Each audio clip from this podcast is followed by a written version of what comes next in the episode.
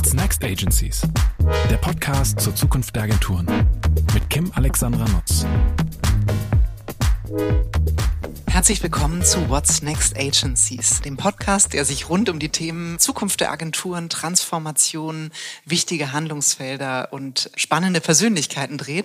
Eine solche habe ich heute hier. Das ist die Easy. Isabel Rogat ist zu Besuch bei mir und wir werden uns heute mit Schwerpunkt dem Thema Generations, was erwarten die, die jungen Generationen, die Gen Z, was erwartet die eigentlich von der Agenturwelt, was kann die Agenturwelt ähm, von dieser Generation erwarten. Ähm, wir reden ein bisschen über Trends und Hypes, die natürlich sehr stark auch aus dieser Generation rausgetrieben werden. Ähm, digital, Kultur, aber eben vor allem um die Frage, was treibt diese Generation eigentlich um und auf was sollten sich, müssen sich idealerweise Agenturen einstellen, um ja, eine hohe Anziehungskraft auf kreative junge junge Nachwuchstalente zu haben. Isi, ich freue mich total, dass du mein Gast bist. Ähm, herzlich willkommen bei What's Next Agencies. Dankeschön, ich freue mich auch sehr. Ich glaube, ich wurde selten so lieb angekündigt. Ich habe schon gesagt, ich bin ganz begeistert. Hier wurde vorher noch ein Intro gesprochen für die Cutter. Hammer. sehr schön. Das freut mich. Also no pressure, wir bleiben auf diesem, äh, auf diesem Niveau hoffentlich für die restliche Dreiviertelstunde. Aber ich glaube, das kriegen wir hin. Ich glaube auch. Ähm, ich habe mich aus ganz vielen Gründen gefreut, ähm, dass wir zusammen sprechen. Erstens warst du mega spontan. Das ist aber nicht der Grund, das ist eher ein Nebeneffekt, der mir aufgefallen ist. Dann kennen wir uns natürlich ähm, aus dem GWA. Du bist ja äh, mit vielen wunderbaren KollegInnen Mitglied des GWA Young Boards. Ich glaube jetzt seit einem guten Jahr oder ein bisschen ja. rüber sogar schon, ne? Ja, es war noch ein bisschen kälter, als angefangen hat. Also ich glaube, ein knappes Jahr. Knappes Jahr, ne? Bist du dabei? Also das ist natürlich auch ein spannender Blick, weil wir als GWA irgendwann gesagt haben, es kann ja nicht sein, dass wir alle so mit, weiß ich nicht, 35 plus uns ähm, die Welt und die Zukunft äh, der Agenturen so mhm. selbst erklären, sondern eigentlich müssen wir den Blick der jungen Menschen hier auch in den, ähm, in den Vorstand integrieren. Und dann kam eben die Idee auf, das Young Board ähm, zu gründen. Und äh, da kommen ganz viele wichtige Impulse von euch. Insofern, da gucken wir gleich auch nochmal drauf. Ansonsten zu dir. Du bist seit Mitte 2022 Director of Trends. Was für ein cooler Titel, ehrlich gesagt. Ich weiß nicht, so oft habe ich den noch nicht gelesen in Agenturen, aber er ist natürlich total schlau, denn wir beschäftigen uns ja nicht nur mit Insights und Marken, sondern eben vor allem auch ganz viel mit Trends und ähm, gesellschaftlichen Entwicklungen, Digitalkultur und ähnlichen Themen. Und parallel auch noch ähm, DEI-Specialist. Das ist auch etwas, was du aus deiner Otto-Zeit, glaube ich, sehr stark auch mitgebracht hast. Kommen aber gleich nochmal zu. Ähm, davor warst du eineinhalb Jahre Junior Strategist bei Scholz Friends und Davor eben, wie eben schon gesagt, bei Otto, hast dann duales Studium gemacht, Hamburg School of Business Administration, hast eben schon gesagt, machst parallel auch noch bei der Nordakademie ähm, ein berufsbegleitendes Studium. Also ich glaube, du hast Sorge, dass dir sonst langweilig wird. Ja, wahnsinnig. ja, glaube ich dir. Und du bist ähm, Host eines eigenen Podcasts ähm, mit dem liebevollen Titel Alte Sau, äh, wo es eben auch um ja, Generationen Stereotype geht, um äh, darum geht, mit Vorurteilen mal aufzuräumen Tacheles zu sprechen und du das mit einer ehemaligen Otto-Kollegin machst, die eben der älteren Generation angehört, du ganz bewusst der jüngeren und ihr so gemeinsam mit eurer jeweiligen Perspektive auf die Themen schaut. Wir versuchen. Ja, also auf jeden Fall ähm, hörenswert. Ich habe da gestern auch reingehört. Äh, alte Sau ähm, kann man auf jeden Fall mal, ähm, mal reinhören. Ja, Isi, ich habe schon gesagt, ne, es treibt ja gerade alle um die Frage, wie gelingt es der Agenturbranche eigentlich, kreatives Talent mittel- und langfristig ähm, für unsere wunderbare Branche zu begeistern? Ich meine, es ist eine wunderbare Branche. Man kann Total. leidenschaftlich, sehr kreativ äh, im, im großen Teamplay an immer wieder neuen Themen arbeiten und irgendwie wissen ja doch immer noch zu wenig Leute davon, was es für ein toller Job ist. Das ist, sage ich mal, die eine Perspektive. Und die andere ist ja immer, auf welche Rahmenbedingungen trifft man denn so ähm, als Gen Z-Vertreterin? Und das ist, glaube ich, eine spannende Frage. Du hast es ja im, im GWA Young Board, bringst du diese Perspektive ein. Ähm, du bringst sie bei Think ein, ähm, wo du eben Director of Trends bist. Ähm, magst du mal erzählen zum Einstieg, was war deine Motivation, ins Young Board zu gehen? Also warum hast du gesagt, komm, ich tue mir das an? Manchmal denkt man ja, oh Gott, nee, Verband und so, also gerade als junger Mensch. Tatsächlich, ähm, das ist eine sehr gute Frage. Das ist jetzt schon ein Jahr her. Auch erstes großes Learning, glaube ich, aus der Agenturbranche. Ein Jahr in Agentur ist echt irgendwie zehn in vorher. Und das haben mir immer alle erzählt. Und ich war immer so, ja, ja, passt schon. Aber es ist wirklich so, es geht echt wahnsinnig schnell. Ähm, ich glaube tatsächlich, dass gerade die Tatsache, dass ihr das gegründet habt, wahnsinnig wertvoll erstmal ist und dass es ähm, für unsere Generation oft so ein Thema ist von, wo setzt du denn an, um Dinge zu verändern? Also dieses ganze Change within the system versus Change outside the system, ne, das ist immer irgendwie klar, es ist irgendwie witzig, wenn ich mich mit zehn gleich, sehr, sehr gleichgesinnten und Gesinnten irgendwie hinsetze und sage, lass jetzt mal alle uns drüber aufregen, wie die Welt funktioniert. Ähm, das hat auch seine Daseinsberechtigung, finde ich immer noch. Ähm, aber ich glaube, wenn man wirklich Dinge in Systemen verändern will, dann ist das ja der Ort, dahin zu gehen, wo die Entscheidungen auch teilweise getroffen werden. Und ähm, das klingt jetzt so, als müsste man alles im GWA verändern. Das stimmt natürlich auch nicht.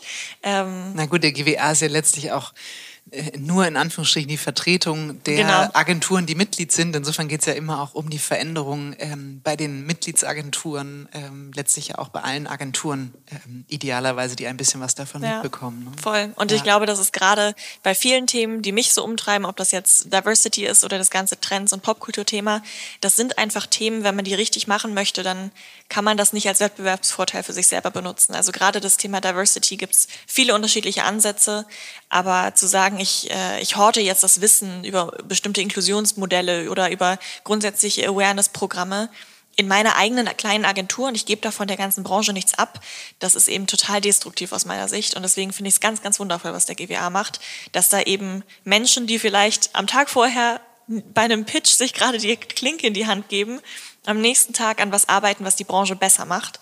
Und dass man da so eine gewisse Abstraktionsfähigkeit hat, schon zu sagen, okay, hier ergibt es Sinn, dass wir WettbewerberInnen sind.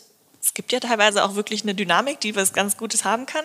Und hier ergibt es aber keinen Sinn. Und hier lasst doch einfach mal zusammenarbeiten. Und das war für mich ehrlich gesagt der Punkt zu sagen, ich habe ich hab Bock an einen Ort zu gehen, wo die Leute eh schon zusammenarbeiten, um was besser zu machen. Mhm. Ja, coole Motivation. Guck mal, obwohl du dir noch keine, zumindest rational gesehen, nicht Gedanken gemacht hast, ähm, klingt das auf jeden Fall super nachvollziehbar. Sag mal mit Blick auf deinen ähm, Titel, ne? ich habe es eben gesagt, ähm, Director of Trends und ähm, DEI Specialist bei Komm, noch ein Buzzword, los. Komm, noch ein Buzzword, äh, kommen bestimmt noch viele, weil ähm, das muss ja so sein beim Thema eben. Hypes und Trends. Ähm, was machst du denn den lieben langen Tag so? Was, was sind Schwerpunkte? Was sind Handlungsfelder? Worüber machst du dir Gedanken? Ähm, was sind die Themen, die dich beschäftigen? Also es ist tatsächlich ein sehr, sehr bunter Blumenstrauß. Ich glaube, das macht auch das Thema aus, ähm, dass man einerseits an der Agentur selbst arbeitet und auch an den KundInnen arbeitet. Also wir sind gerade wirklich, du hast es gesagt, super frisch noch am Aufbau, mhm. ähm, was mir persönlich sehr gefällt. Ich fühle mich immer, als würde ich in einem Start-up in der Agentur sitzen. Das kann ich also kann ich nur empfehlen, klingt jetzt so, als würde ich das als Anleitung rausgeben. Natürlich nicht. Wir machen das erstmal bei Think und dann gucken wir mal. Ähm, also bitte nicht alle nachmachen, will ich damit sagen. ähm, aber grundsätzlich ist es halt ein schönes Gefühl zu sehen, du kannst eine Agentur an sich bewegen. Also ne, wie enablest du Menschen, wie gibst du Zugänge zu bestimmtem Wissen, wo schaffst du auch eine eine Innovationskultur auf einem neuen Level, bei dem Scheitern ganz anders betrachtet wird, bei dem laut Denken anders betrachtet wird und auch äh, zu überlegen, was kann denn unseren Kundinnen etwas bringen. Also du hast hier ja auch nicht nur Agentur äh, und mhm. WerberInnen äh, dabei, zu überlegen, nicht nur aus unserer Agenturbubble geguckt, ähm, nicht nur funktioniert das Plakat in Berlin und funktioniert das hier irgendwo in Hamburg, sondern was brauchen denn die Menschen, für die wir arbeiten, was brauchen die Marken, für die wir arbeiten und dass da jeder irgendwo anders ansetzt, ist glaube ich, nicht nur okay, sondern das macht auch gerade ja unsere Medienwelt aus. Mhm. Und äh, das ist auch was sehr Spannendes zu sehen, was ist wo überhaupt ein Trend und womit braucht man wo gar nicht erst ankommen und ähm, wo sind auch, und das ist äh, auch eine sehr eindeutige Meinung, die ich habe, auch oft ähm, manchmal KundInnen auch der Werbebranche ein bisschen voraus und wo könnte man durchaus auch ein bisschen reversed voneinander lernen. Und das, wenn man da so reinkommt, ich finde, da, da wird es dann erst richtig, richtig spannend. Mhm. Wie hältst du dich denn selbst up to date? Weil du hast ja auch eine W&V-Kolumne, wo du immer wieder über Digitalkultur, ähm, Hypes, Trends und Innovationsthemen ähm, schreibst. Mhm. Wie, wie gelingt dir das? Ich glaube, es ist eine Mischung aus sehr, sehr, sehr, sehr mit offenen Augen durch die Welt gehen ähm, und vor allem manchmal sich an Dingen stören. Das klingt jetzt so negativ, aber wenn ich Dinge sehe, sowohl irgendwie bei Social Media, wenn man bestimmte Social Listening Möglichkeiten hat äh, oder wenn man diverseste Blogs dieser, dieser Welt so screent, mhm. ähm, dass man nicht nur versucht zu sehen, was ist heute passiert, was ist gestern passiert, sondern was sind die Muster da drin und was sind die Tendenzen ähm, und auch manchmal vielleicht auf so eine Ebene geht, die wir im Alltag gar nicht so oft machen. Das habe ich in meiner letzten Kolumne zum Beispiel gemacht, mal zu schauen, nicht nur, hey, die Gen Z postet Memes über den Tod der Queen, mhm voll asozial, mhm. sondern sich mal zu fragen, warum ist denn das so und was für ein Muster steht dahinter, was für auch soziologische Dynamiken bestehen denn da. Und wenn man auf der Ebene unterwegs ist, kann man manchmal auch schon ein bisschen was antizipieren, wenn man den eben nicht mehr von Tag zu Tag spottet, sondern so ein bisschen eine Ebene drüber geht. Mhm. Und ähm, es ist, das ist ehrlich gesagt der Punkt, das habe ich schon immer versucht, in meinen Job reinzuziehen. Und jetzt darf ich es endlich offiziell machen. Mhm. Ja, super. Du hast ja, äh, du hast diese W&V-Kolumne mit der Queen angesprochen, die habe ich auch gelesen. Und da war ja, ich sag mal, der Kern der Aussage, diese Generation ist nicht fies. Also manchmal. Möb. Ja, manchmal auch. Darf sie, da war jede vor ihr auch. Ähm, aber sie ist eigentlich sehr reflektiert, sehr kritisch und sehr stark auch in der Auseinandersetzung. Also sie ja, nimmt voll. nichts einfach so hin oder lässt sich irgendwas vorsetzen, sondern hinterfragt ja letztlich auch dadurch, dass sie eben als wirklich äh, massive Digital Natives ähm, äh, aufgewachsen ist, ähm, jederzeit Zugang zu allen Informationen, allem Wissen und Hintergründen eben auch hat. Und da war ja eben der Tenor, naja, schwierige Kolonialzeit, ähm, Geschichte und alles, was dahinter steckt. Ja warum genau sollte man jetzt jemanden so krass und unhinterfragt abfeiern? Ne, das, das war ja tatsächlich so ein bisschen der, der Punkt. Und ich finde tatsächlich ist das auch eine schöne Überleitung zu der Frage, wie tickt ähm, diese Generation ja, eigentlich, die jetzt eben auch schon auf den Arbeitsmarkt kommt oder jetzt auch in den nächsten Jahren auf den Arbeitsmarkt drängt und ich sag mal, nach der sich ja alle, alle zehn Finger lecken, also mhm. also zumindest perspektivisch, weil man auch weiß, wie viel ähm, da eben dranhängt, ne? gerade für Agenturen auch am kreativen Talent. Was würdest du, also ich bin, wir haben das ja vorhin schon mal kurz äh, gestriffen, also ich bin nicht so ein Fan so Stereotyper. Und äh, dieses äh, Gen Z und die tickt so und zwar immer und ja, nie tickt sie so. Das finde ich auch schwierig, weil ich glaube, wenn du jetzt meine Generation nimmst und du nimmst aus drei Menschen, sind die auch sehr unterschiedlich, weil die Prägung eine unterschiedlich ist. Aber es gibt ja so Themen oder Tendenzen, die ziehen sich durch und die sind schon erkennbar mhm. anders, weil es eben doch eine andere Zeit ist, in der man aufgewachsen ist. Was würdest du so sagen, sind die die Themenfelder, die, die Aspekte, die diese Generation gut beschreiben oder mhm. auch ähm, hochrelevant sind für diese Generation? Ich glaube, das erste hast du gerade schon unterbewusst äh, mit einfließen lassen. Das ist das ganze Thema Zugang zu Informationen ähm, und was das eben mit einem macht. Also da will ich auch gar nicht unterstellen, dass es bei euch anders gewesen wäre, wenn die da gewesen wäre. Deswegen mhm. unterschreibe ich total. Das ist ja auch immer, man ist ein Kind seines Kontextes so. Mhm. Ähm, aber ich finde es total spannend, darüber nachzudenken, ähm, gerade auch als Marke, als Unternehmen, als irgendeine Person, die in der Öffentlichkeit steht, wenn alles, was ich sage, gecheckt werden kann und auch gecheckt wird, weil die Menschen sind sehr, sehr kritisch, ähm, würde ich dann das Gleiche sagen, was ich gerade ausspreche. Hm. Also kann ich mich wirklich mutig hinstellen und bold hinstellen und diese Sachen claimen, die ich manchmal sage? Ähm, oder funktioniert das, hat das nur funktioniert jahrelang, weil mich halt keiner checken konnte und weil ich halt so ein bisschen glowy, shiny things erzählen konnte? Ähm, und das ist, glaube ich, die erste Sache, das funktioniert einfach nicht mehr. Und gerade auch, weil wir als Generation so sehr auf Greenwashing, Queerwashing, Socialwashing, all die Washings dieser Welt trainiert mhm. sind, ähm, ist da so eine gewisse Skepsis auch da. Ähm, und ich glaube, wir sind an einem Punkt, wo zumindest große Teile meiner Generation, wenn sie zum Beispiel eine Nachhaltigkeitskampagne sehen oder irgendeine Form von Sozialkampagne, der erste Impuls nicht ist so geil, dass ihr das macht, sondern der erste Impuls ist, lass mal gucken, ob ihr das wirklich macht. Mhm. Und ähm, es sind, sind kleine Nuancen von, steht da jetzt recycelfähig oder steht da recycelbar, steht da recycelt? Also allein schon mhm. diese, mhm. diese Nuance ist den Menschen durchaus bewusst, glaube ich, in meiner Generation. Mhm. Aber und ist das nicht furchtbar anstrengend und auch belastend? Weil das eine ist ja, dass ich das, also den Zugang habe und ich sag mal auch ein, ein grundsätzlich zunächst mal kritisches mhm. Mindset in der Auseinandersetzung ist ja ganz wunderbar. Aber ich denke manchmal, ich hatte auch irgendwie eine, eine sehr befreite Jugend. Und dann, dann bist du so drin und musst jede Aussage, die getätigt wird, in, ja. in, in so Schichten abtragen und bewerten und hinterfragen. Und hinter allem könnte sich eine Lüge verbergen. Voll. Das ist doch furchtbar anstrengend. Also es macht ja auch was mhm. mit den Menschen. Es ist so spannend, weil ich habe genau dieses Gespräch gerade letztens geführt und genau diese Reaktion kam auch von einer Person, mhm. die auch ungefähr so alt ist wie du. Das mhm. heißt, es war genau der gleiche, die gleiche Distance und es also war sogar so um die 30, ne? Ja. ja so 25. ähm, und genau das Gleiche kam da auch und ich finde es total interessant, dass das auf anscheinend Menschen, die nicht komplett in meiner Generation geboren sind, so wirkt, weil ich mhm. finde das also, anstrengend, glaube ich, finde ich es nicht. Ich mhm. finde es manchmal sogar befreiend, weil ich das Gefühl habe, wenn ich etwas erfahre, wenn ich etwas sehe, bin ich und nur ich auch in der Lage, das zu checken. Und es ist an mir zu verstehen, mhm. ob jemand gerade ehrlich zu mir ist. Und also das Prinzip so. der Selbstbefähigung. Ne? Total. Ja. Also ich finde das äh, total befähigend. Ähm, ich weiß, was du meinst. Ich habe auch manchmal so, so ein, zweimal im Jahr habe ich auch einen Tag, gerade auch basierend auf dem, was ich tue, ne? gerade wenn man sich mit dem Bereich Diversity auch auseinandersetzt, da möchte man halt einfach jeden Tag manchmal einfach nur schreiend aus dem Haus rennen, ähm, was man da noch so sieht draußen. Ähm, frage ich mich auch manchmal, ob das einfacher wäre, wenn man sich darüber nicht Gedanken machen würde. Aber ich glaube, wenn man so sozialisiert ist auch und auch als Generation so aufgewachsen ist, in großen Teilen zu sagen, hinterfrag alles, mhm. dann ist es eigentlich viel frustrierender, wenn du es nicht kannst. Und mhm. wenn du das Gefühl hast, da wird dir gerade wirklich einfach nur Bullshit verkauft. Mhm. Das ist, das finde ich anstrengend. Mhm.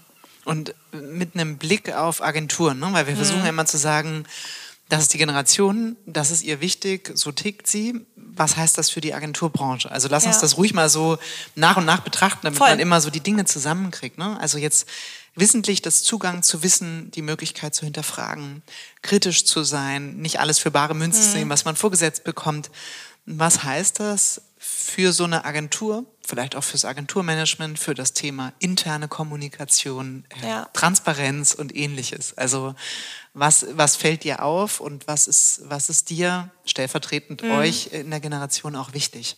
Das erste ist, würde ich sagen, seid euch bewusst, dass Agenturen nicht im Vakuum existieren. Also nicht Themen nur in der Agenturbranche zu denken. Also ob das jetzt Gehaltsstrukturen sind, ob das Arbeitsbedingungen sind, ob das auch durchaus die sehr, sehr positiven Dinge, die die Agenturwelt zu bieten hat, nämlich Kreativität und Freiraum und Selbstexpressionismus irgendwie, dass man das nicht in Isolation betrachtet. Ähm, und ich glaube, das ist eine Perspektive, die ich einfach habe, weil ich den unüblichen Weg gegangen bin, von Corporate auf Agenturseite zu gehen.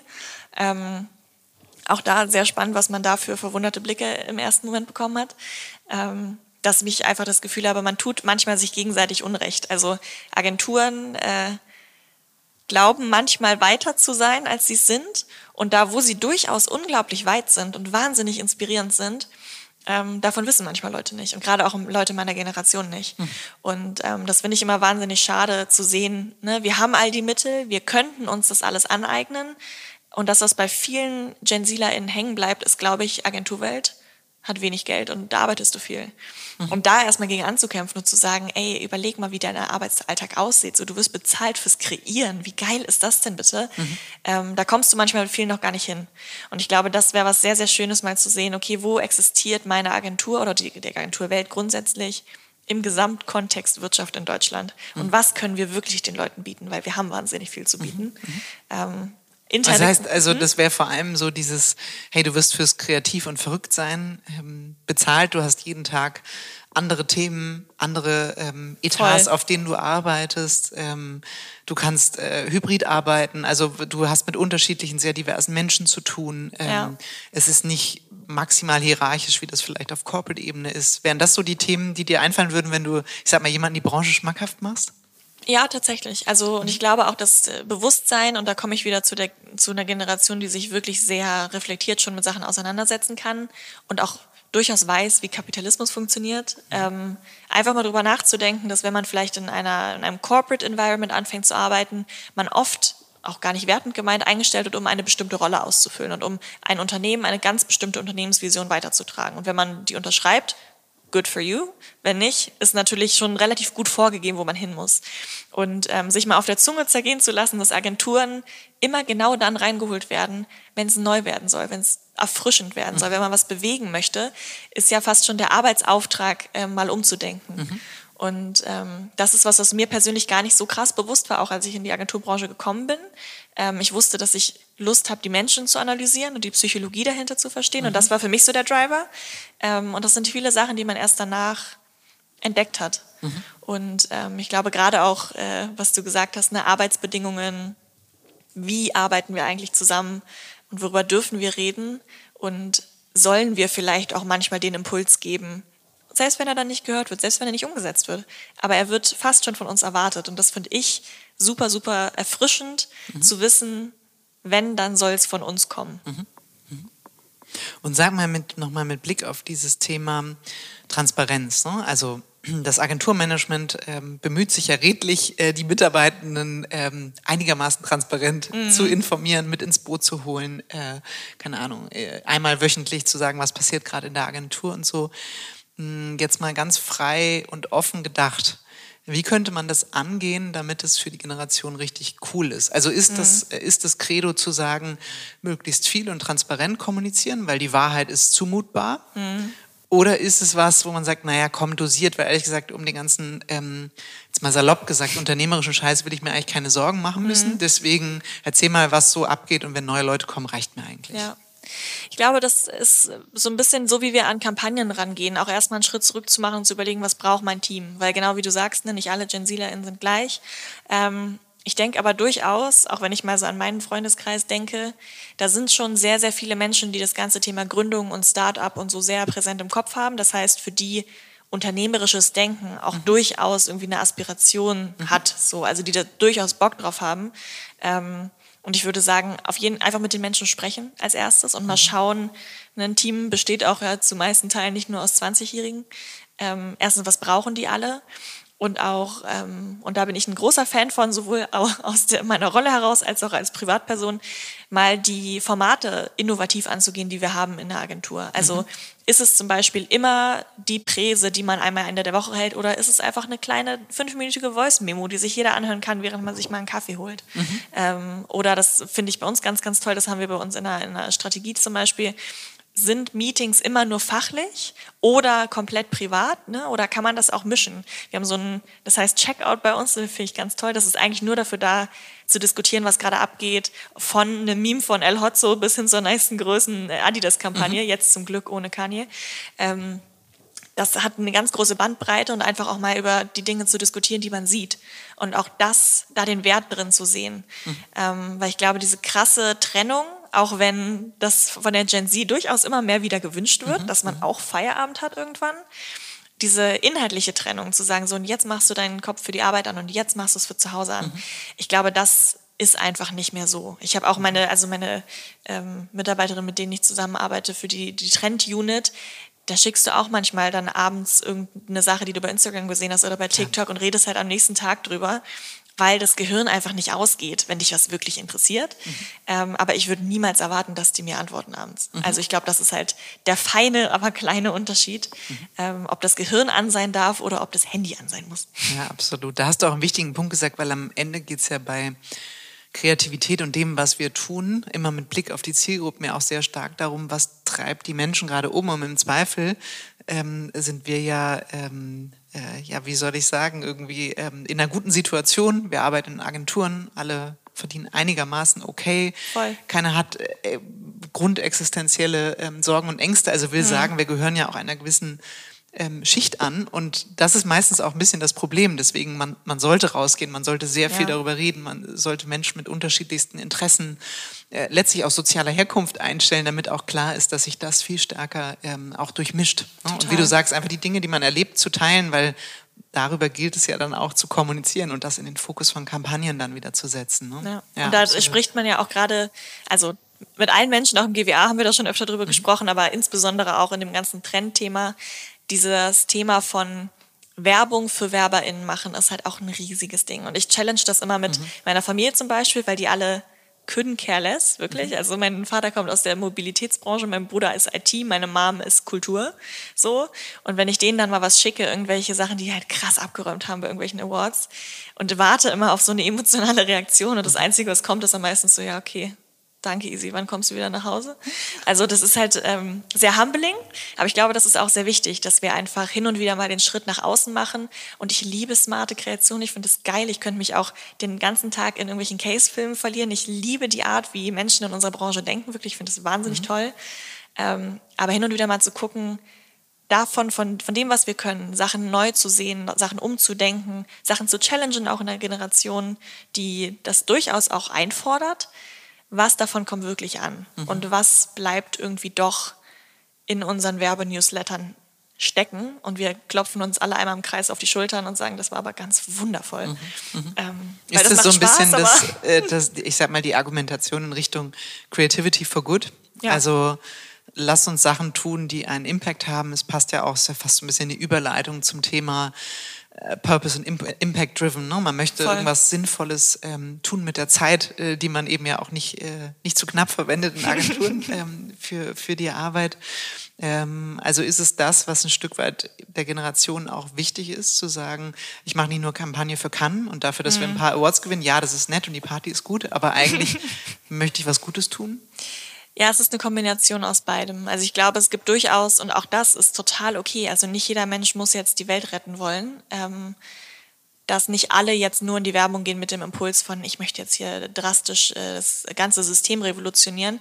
Ich merke aber doch, mit je mehr Menschen ich spreche, die in meinem Alter in die Branche gehen, dass das wahnsinnig statistisch hochschnellt und dass sich ganz viele Leute, das ist jetzt natürlich auch gepoolt im Youngboard, weil dann da insbesondere die Leute sitzen, die aus dem Impuls da reingegangen sind, ähm, aber da sprechen wir auch ganz oft drüber und sind so, ja, geile Idee, aber wofür jetzt? Mhm. Also immer diesen Shift mal zu machen und zu schauen, man muss das erstmal lernen. Ich finde auch Kreativität, kreatives Umdenken, das kann man durchaus lernen, ähm, aber zusammen einfach auch als Agenturen vielleicht nicht nur eine Sonderideenrunde zu haben, sondern auch mal eine, eine Good Ideas Runde sozusagen zu haben. Wir haben da mhm. auch so unsere Mechanismen bei uns in der Agentur, wo sich dann Menschen finden, die einfach sagen so, ja Mann, und jetzt lass mal was Geiles machen für was Gutes. Mhm. Ähm, und ich glaube, da fängt für mich persönlich dann immer so ein bisschen die Magie an, wo ich auch nach Hause gehe und denke, geil, das ist, das ist eigentlich, warum ich in die Branche gegangen bin. Mhm. mhm.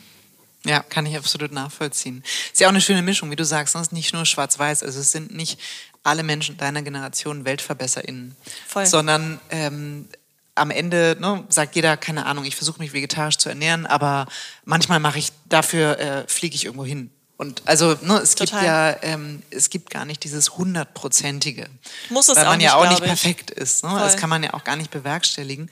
Aber es gibt eben schon den Wunsch, darüber nachzudenken und sich dann jedes Mal frei zu entscheiden. Und dann sagt man eben, klar freue ich mich, wenn es ein Award und eine gute Party gibt, aber noch mehr freue ich mich, wenn es dann Creativity for Good war. Total. Also in der Kombination eben auch. Total. Ne? Ja, verstehe ich. Und sag mal mit ähm, Blick, du hast ja eben auch so am Rande das Thema Arbeitszeiten und ähm, ähnliches erwähnt. Ist das ein Vorurteil, das, also ich sage jetzt mal platt, mein Verständnis ist, die Gen Z achtet da sehr stark drauf. Mhm. In meinen Zeiten war das nicht so, dass man in Bewerbungsgesprächen gefragt hat, wieso die Arbeitszeiten sind, ob Überstunden ausgeglichen werden, ob man die bezahlt bekommt. Mhm. Da hat man sich schwer auf die Hand gebissen, bevor man das gefragt hätte, weil das natürlich so performancegetriebene, mhm. karriereorientierte ähm, Generation auch mhm. war. Und jetzt ist mein Gefühl, es ist sehr stark, dieses, wie du auch gesagt hast, habe ich auch mal einen Feierabend, kann ich hier auch mal einen Cut ziehen, muss ich abends noch auf eine Mail nach 21 mhm. Uhr antworten. Wie ist da dein Gefühl? Ich habe das Gefühl, dass es oft, und auch, ich meine, da könnte man erst 3000 Stunden drüber diskutieren, mhm. und das wird es ja auch wahrscheinlich genau jetzt parallel ja, fünf anderen Podcasts. Ähm, ich glaube, es ist äh, was, wo man genau hingucken muss, um zu sehen, warum ist das so. Und das ist jetzt nicht auch, aber nicht nur bedeutet, äh, dass wir einfach mehr chillen wollen. Auch das ist schön, wenn man ein bisschen mehr Zeit für sich selber hat. Ähm, aber ich habe das Gefühl, wenn ich so mit Menschen um mich herum spreche und auch in, also durchaus einige Freundinnen habe, die auch nach Corona gekündigt haben, es war auch ein großer Shift mhm. so, oder die gerade anfangen zu arbeiten, mhm. ähm, dass man eher überlegt, muss das wirklich sein? Also wird das Ergebnis wirklich besser?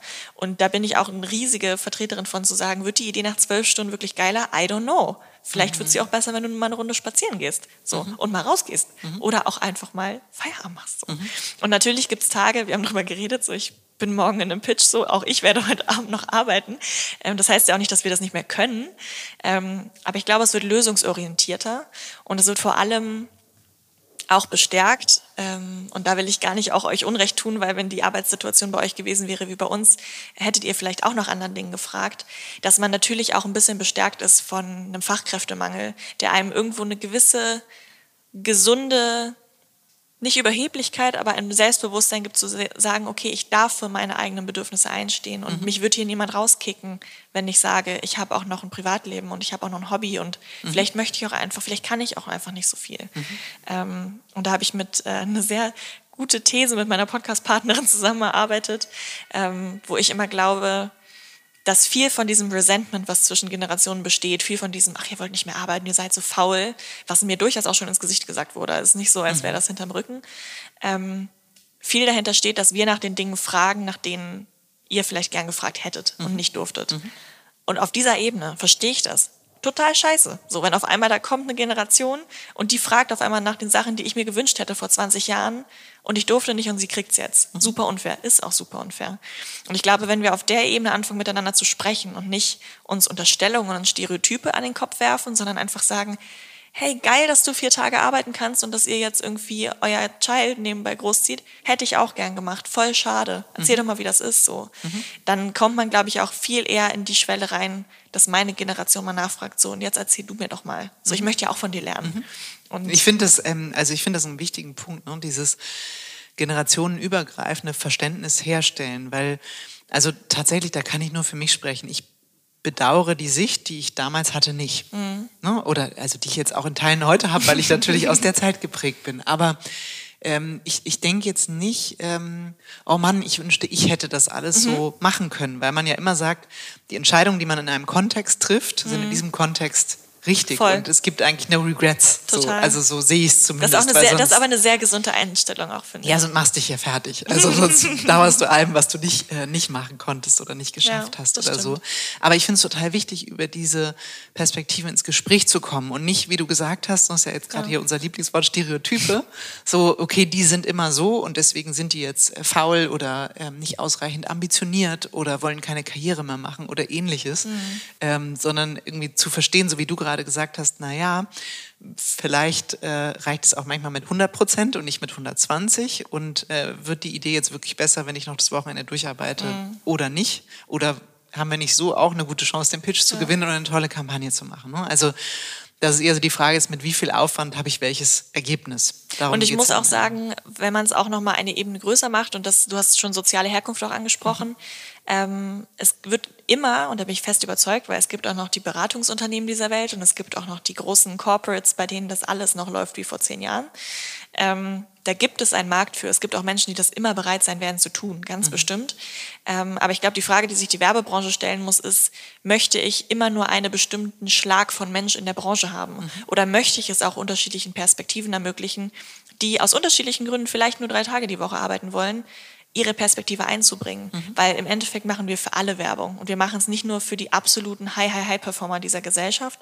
Und ähm, mal den Gedanken so weit zu öffnen, zu sagen, es geht nicht darum, dass einzelne Menschen jetzt jeden Tag umkippen, mhm. sondern es geht darum, was für diverse Meinungen wir repräsentieren können. Mhm. Und das ist genau dann ja eigentlich schön wird, wenn man sagen kann, hier habt wirklich repräsentativ jeder mal raufgeguckt und das da sind keine Blindspots drin, da wird niemand beleidigt unterschwellig. Mhm. Das ist äh, das ist inklusiv gedacht in der wahrsten Natur des Wortes. Mhm. Und ich glaube, dafür sind Arbeitszeitmodelle ein ganz zentraler Punkt tatsächlich.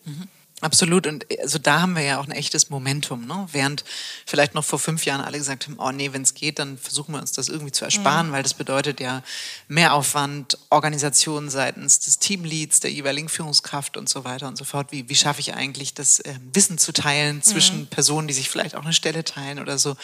Und durch das Momentum des Fachkräftemangels, was ja eigentlich ein schwieriges, herausforderndes, komplexes Thema ist, hilft es ja aber auch, weil echte Transformation gelingt ja nur, wenn Druck auf den Kessel kommt. Ich glaube, mhm. der ist da und dann eröffnet sich auch oder ergibt sich die Bereitschaft, über gewisse Dinge nachzudenken. Das heißt, wir werden sehr viel mehr dieser Teilzeitmodelle haben. Ne? Und das ist ja auch genau die Idee, wie du gesagt hast, diese Perspektiven einzubringen, finde ich total wichtig. Ist eine gute Überleitung. Letztlich, es gibt ja so viele Handlungsfelder, aber wenn wir jetzt noch mal eins benennen wollten, du hast eben auch schon ein, zwei Mal gesagt, ist das Thema Diversität und Inklusion. Das ist ja auch eins, was dir am Herzen liegt, nicht mhm. erst ähm, seit Otto-Zeiten, sondern jetzt auch in deiner neuen Rolle. Wie gelingt denn, ähm, ja, wie soll ich sagen, echte Inklusivität im Berufsalltag in Agenturen? Also jenseits dessen, dass man das auf die Website schreibt und sich mhm. ähm, der zehnten Initiative anschließt. Voll. Also ich habe das Gefühl, gerade in der Branche bei uns haben wir ein ganz, ganz, ganz spannendes, ganz spannende Rolle, ehrlich gesagt, die viele Unternehmen nicht haben qua Businessbereich. Wir haben eben nicht nur den Vehikel, ich mache intern was, ich habe interne Schulungen, ich habe interne Awareness-Programme, ich habe Programme, ich habe ganz viele interne Facetten davon, sondern wir prägen ja auch die Sehgewohnheiten der Welt. Mhm. Also wenn wir mit Markt zusammenarbeiten und auf zehn Plakaten ist ein bestimmter Bodytype abgebildet oder eine bestimmte Hautfarbe, eine bestimmte Person grundsätzlich in einem bestimmten Kontext, dann ist die Aussage, die wir auch unausgesprochen damit treffen, das ist wünschenswert. Werbung hat immer was mit Aspiration zu tun. So, es ändert sich jetzt ein bisschen, es wird immer mehr zur Normalisierung, aber im Endeffekt ist es eine bewusste Aussage, wen und was man auf ein Plakat schreibt. Mhm. Und ich glaube, diese Verantwortung zu sagen, echte Inklusivität macht eben nicht nur Halt am Arbeitsplatz, sondern die geht in alles, was wir tun, weiter. Und da wird diskutiert über das Casting und da wird diskutiert auch über eine inklusive Strategie. Wer ist eigentlich unsere Zielgruppe? Mhm. Ist das die Persona gerade? Muss, muss, müssen wir die wirklich so stereotypisch bauen? Hilft das irgendjemandem gerade? Mhm. Ähm, da fängt es für mich auch an, auch zu verstehen. Und das ist wieder so ein bisschen der Weg zurück zu dem, was macht die Branche so toll, dass man an dem Hebel sitzt, das tun zu können und ähm, dass man überall, das haben vielleicht auch einige der HörerInnen äh, gesehen, ähm, gerade den neuen Disney Ariel Movie zum Beispiel, der ging ganz durch ganz Social Media, der jetzt mit einer Person of Color gecastet mhm. ist. Und alleine da die Reaktion zu sehen von kleinen Mädchen, die mhm, davor stehen und sich toll, sagen, ne? krass, so was, ja. was das auslöst in Menschen und sich mal bewusst zu machen. Ich glaube, sie hat sogar, she's ja, black. Ja, genau. das ist so eine tolle Szene, total. wo die da steht und sagt, she's black. Ja. So, und das, das ist so eine so krass ja. aus einer Lebensrealität genommen. Ja. Und ich glaube, man muss sich einfach bewusst machen, wir schauen ja aber nun mal nicht jeden Tag einen Disney-Film. Mhm. Also manche von uns ja, good for you, aber die meisten von uns nicht. Wir laufen aber auf dem Weg zur Arbeit an einem Out of Home vorbei. Wir haben wahrscheinlich bei Social Media alle drei Posts eine Ad gesehen und bei Spotify habe ich auch schon eine gehört. Und das ist bevor ich ins Büro komme. Mhm.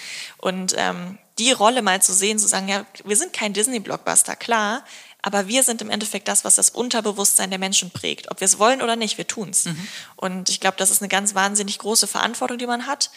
Ähm, ohne da jetzt so eine drastische Schwere reinzubringen, weil es auch eine total große Chance ist, mhm. mehr zu verändern können als nur im eigenen Unternehmen. Mhm. Total. Ist denn die Generation nicht genervt von Werbung? Also ja, total. wie fühlt es sich an, ähm, in der Werbebranche zu arbeiten, wenn man eigentlich zu der Generation der Adblocker und all dem gehört und sagt, bitte lass den Scheiß oder es gibt eine mhm. Initiative zum, wir wollen keinen Out of Home mehr im öffentlichen Raum und und und. Äh, Konsum ist eigentlich scheiße? Ja, wobei, to be honest, da direkt mit dem Stereotyp zu widersprechen, mhm. ähm, wir sind halt auch eine Generation von Influencer in Marketing. Mhm. Und äh, der ganze Markt besteht nur, weil du dich als Person und deine Rolle und dein Image monetarisieren kannst. Mhm. Insofern, ja, ich glaube, klassisches Marketing hat ähm, in der Generation hier und da ein Problem. Mhm. Ich setze mich jetzt nicht mit meiner Freundin, also ich schon, mhm. obviously, weil ich mhm. arbeite in der Branche, aber meine Freundinnen setzen sich jetzt nicht hin und gucken sich eine dreiminütige Nike-Ad an. Mhm. Ähm, aber das Störgefühl bei einem Influencer-Koop zum Beispiel oder bei Instagram-Ads, die halt gut getargetet sind. Mhm. Ähm, ich glaube, da ist die Aversion gar nicht so, so krass. Mhm. Weil man es eher als Inspiration empfindet ne? und sagt, krass, genau voll. der Content, den ich jetzt brauche, woher wissen die das? Genau. Und ja. man muss auch dazu sagen, auch da ähm, ohne uns jetzt zu doll an die eigene Nase zu fassen, so, ähm, ja, Avocados sind auch besser als Rindfleisch, aber von einer Avocado kannst du auch fünfmal duschen. Mhm. Und ähm, ja, wir haben vielleicht Jutebeutel, aber Shein ist auch ein Geschäftsmodell, was nicht von vor 20 Jahren ist, sondern was aktuell gehypt wird. Und ich glaube, diese Nuance zu erkennen, dass alle, die irgendwie in der Marktforschung arbeiten, werden das jetzt bestätigen können zwischen, ja, ich möchte nachhaltig sein, ja, ich finde das alles ganz wichtig und wo kaufe ich denn im Endeffekt und was esse ich denn im Endeffekt. Und ähm, da ist durchaus noch ein Gap, auch wenn der Grundsatz, glaube ich, der Generation deutlich, deutlich more aware ist. Mhm, mh. Ja, letztlich ist es auch, nämlich manchmal war so, ähm, in, also spüre ich das so eine Ambivalenz. Ne? Mhm. Ne? Also ich möchte das, ich setze mich damit auseinander und an anderen Stellen mache ich eine Weltreise. Ja, Wissentlich, dass der CO2-Footprint not so gut ist ähm, am Ende, aber das eben auch so, so ja wirklich spannend, also ein Spannungsfeld, eine Ambivalenz ähm, der Themen und eine große ja. Findung, weil letztlich geht es ja uns immer bei aller Komplexität auch um Orientierung. Voll. Wenn ich Zugang zu allem möglichen Wissen habe, bin ich theoretisch orientiert, aber mhm. wo fange ich denn an? Ja, faktisch irgendwie das Gegenteil, ne, wenn ja. man darüber nachdenkt. Ja, absolut, finde ich auch. Sag mal, ähm, Lass uns mal, ich sag mal, so ein bisschen den, den restlichen Teil des Podcasts ähm, mal so gestalten, dass ich jetzt sage, Easy ist Agenturchefin. Hammer. Äh, genau, Hammer. Okay, alles klar. Das ging schneller, als ich dachte, Mensch. Wir tauschen für eine Woche. Ich mache das Trendthema, du machst das hier. Hammer. Ähm, was würdest du machen? Also du hast deinen, deinen ersten Tag, deine erste Woche, mhm. deine ersten 100 Tage. Ähm, egal wie die Agentur ist, die du vorfindest, ja. wo würdest du sagen, darauf setze ich einen Fokus. Das sind ähm, Formate, Initiativen. Also speicher einfach aus. Es ist völlig egal, ob das jetzt eine Struktur hat oder so, sondern es, es ist ja am Ende eine Inspiration, ein Inspirationsformat, um zu sagen, ah krass, habe ich noch gar nicht so gesehen oder habe ich gar nicht drüber nachgedacht. Ja. Dass wir nochmal so ein bisschen ähm, Inspirationen sammeln für die ZuhörerInnen. Voll. Also als erstes Fragen. Das habe ich auch jetzt gemacht. Ich bin ja noch nicht ganz so super lange bei Think. Das ist auch erst ein gutes Mhm. Jahr, ist alles ein bisschen fix gegangen, aber im Endeffekt war es nur ungefähr ein Jahr. Und da habe ich das auch gemacht, dass ich direkt erst so mit allen möglichen StakeholderInnen, die mich vorher noch nie gesehen hatten, nach einer Woche gesprochen habe und meinte so, so jetzt mal scheiß drauf, was war. Und all die Sachen, die schon ganz wundervoll gelaufen sind, so, lass doch erstmal drüber reden, wo wir hinwollen, so. Weil ich glaube, wenn man gerade was, was neu übernimmt, was neu aufbaut, man, auch wir, auch Menschen in der Werbung, die eigentlich darauf getrimmt sind, Sachen umzudenken, man lässt sich doch sehr beeinflussen von dem, was schon passiert ist. Und äh, auch wenn dieser wunderschöne Begriff historisch gewachsen mir sehr selten begegnet, zum Glück bei Think, und das finde ich sehr erfrischend, ähm, ist es trotzdem etwas, worüber man nachdenken muss, glaube ich, dass man sich fragt, wie oft frage ich eigentlich an einem Tag und wie oft antworte ich? Und ich glaube, das ist ein ganz guter Punkt am Anfang, immer mehr zu fragen, als man antwortet. Ähm, und, und das ist auch ein großer Punkt, was ich bei mir persönlich merke, weil ich einfach als Person so funktioniere, aber auch bei, bei den Menschen, die ich inspirierend finde, zu schauen, wo liegen die Interessenfelder der Menschen. Also ganz blödes Beispiel. Ich möge mir anzumaßen, dass ich mir trotzdem auf allen Projekten natürlich wahnsinnig Mühe gebe und ich bin ein sehr begeisterungsfähiger, leidenschaftlicher Mensch. Aber das kennt, glaube ich, jeder und jede, die zuhört. Wenn ein privates, persönliches Interesse für Themen besteht, dann funktioniert man einfach anders. Und dann liest man die Bücher privat, dann hat man die schon vor zehn Jahren gelesen und habe das gar nicht richtig wahrgenommen. Und auch da einfach mit einer sehr menschlich, emotional, empathischen ähm, Herangehensweise an die Teams ranzugehen und zu gucken, wer sitzt denn da?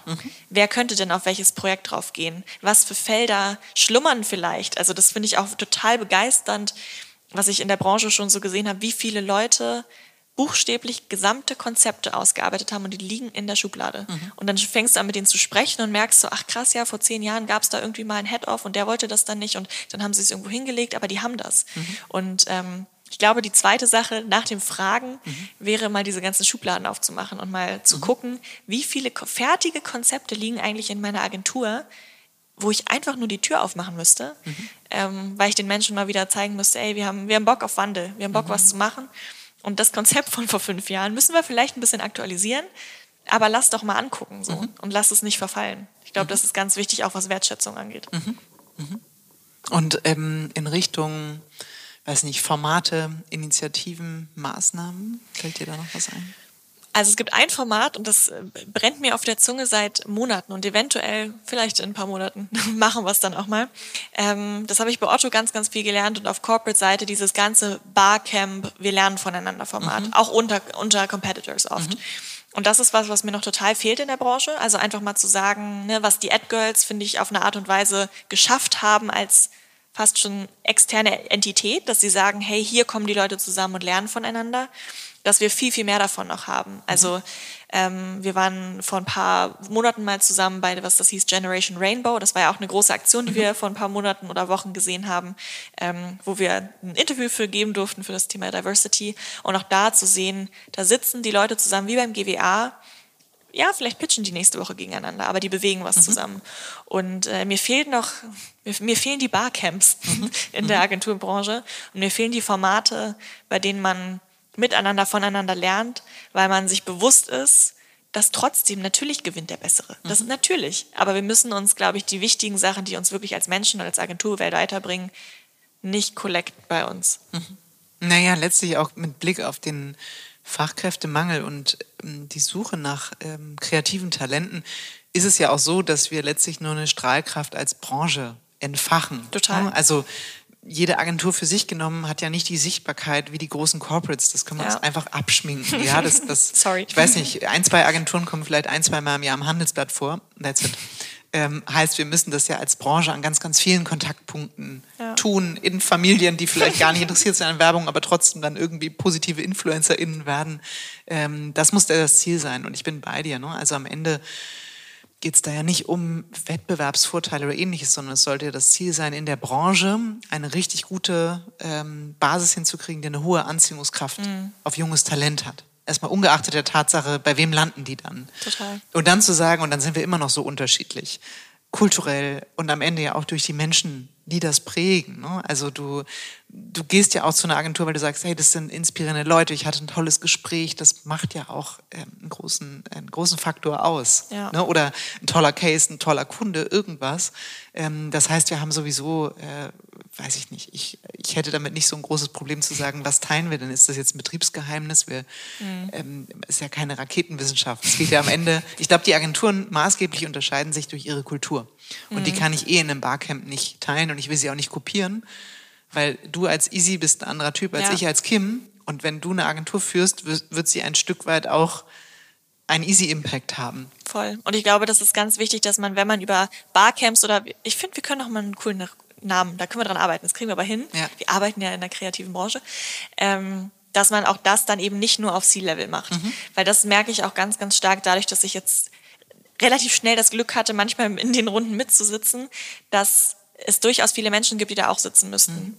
Und ähm, also so, ich meine, vor einem, was haben wir jetzt, Oktober? Ich war vor ungefähr einem Jahr bei Scholz buchstäblich noch Juniorin. So, und ich glaube, dass es ganz, ganz schade ist, dass auch die Werbebranche, gar nicht einzelne Agenturen, sondern meistens ne, Events, Awards, das immer noch sehr seniorig gedacht wird. Und äh, das sage ich jetzt nicht nur, weil mir das aktiv selber was bringt, sondern weil ich es wirklich glaube und weil ich auch glaube, dass ne, eine geile Goldidee oder eine geile, geile Kampagne, das muss nicht vom CD kommen. Das kann super gerne, total cool. Ich möchte jetzt hier gar kein Plädoyer gegen, äh, gegen C-Level machen, aber das kann eben auch einfach mal von jemandem kommen, die noch in der Probezeit Ja. als Juniorin oder Praktikantin da Äh, ist. meistens ähm, ist zumindest meine Erfahrung, kommen die richtig guten Ideen eben von den JuniorInnen. Und es ist ja auch Aufgabe des CDs, der CD, nicht die Idee zu haben, sondern die Idee zu finden.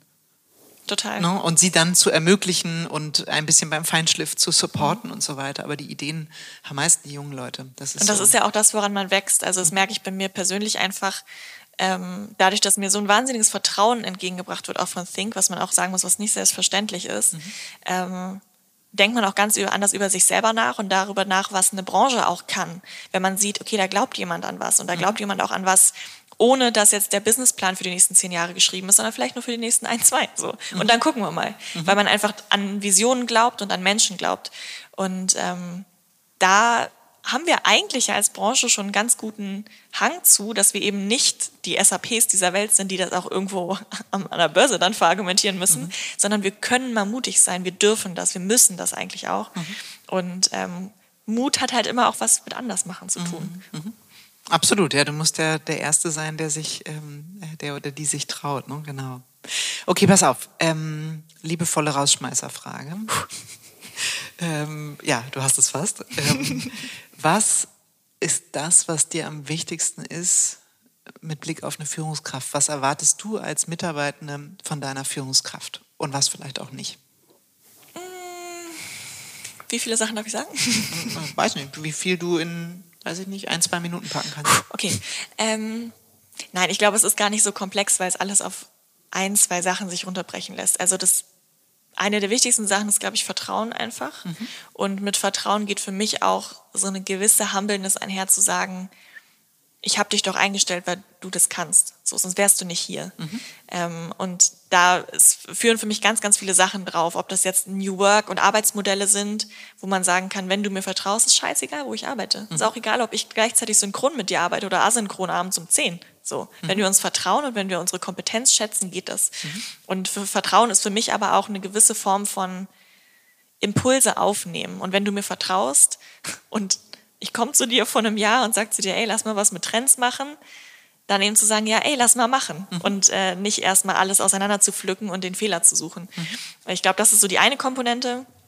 Und ich glaube durchaus in unserer Branche eine gewisse Kreativität. Ähm, nicht im Sinne von, ähm, mal mir jetzt irgendwie das geilste Bild an die Wand oder schreib mir die geilste Headline, sondern eine Kreativität ist im Endeffekt ja einfach nur Dinge anders machen wollen und das Potenzial zu sehen, Dinge anders zu tun. Ich glaube, wenn das, diese, der kreative Blick auf die Welt gematcht wird mit einem Vertrauen in die Menschen, mit denen man daran arbeitet, dann können einfach wahnsinnig tolle Dinge entstehen. Und sobald eins von beiden kippt, also sobald ich nur noch Dinge ändern will und ich mache sie nur alleine und sobald ich nur den Menschen vertraue, aber ich habe auch nicht den, ich habe nicht den Blick dafür, was wir gerade ändern wollen, da fällt es einem direkt auseinander. Deswegen glaube ich, zwei Sachen, auf die man so fast alles runterbrechen kann, mhm. wenn ich mich festlegen müsste, was ich jetzt ja muss. Mhm. Ja, wir sind sehr streng in diesem Podcast. ja, das ist wirklich wahnsinnig unangenehm hier. Ja. Das ist total streng. ja, super. Ich danke dir sehr, Isi, für den Blick ähm, auf diese wunderbare Generation. Ich danke dir für den Blick und, auf Planten und Blumen. Ja, und äh, das St. Pauli-Stadion. Wenn wir uns ganz, ganz arg recken, dann sehen wir das Millantor-Stadion ähm, sozusagen hier einmal schräg aus dem Fenster.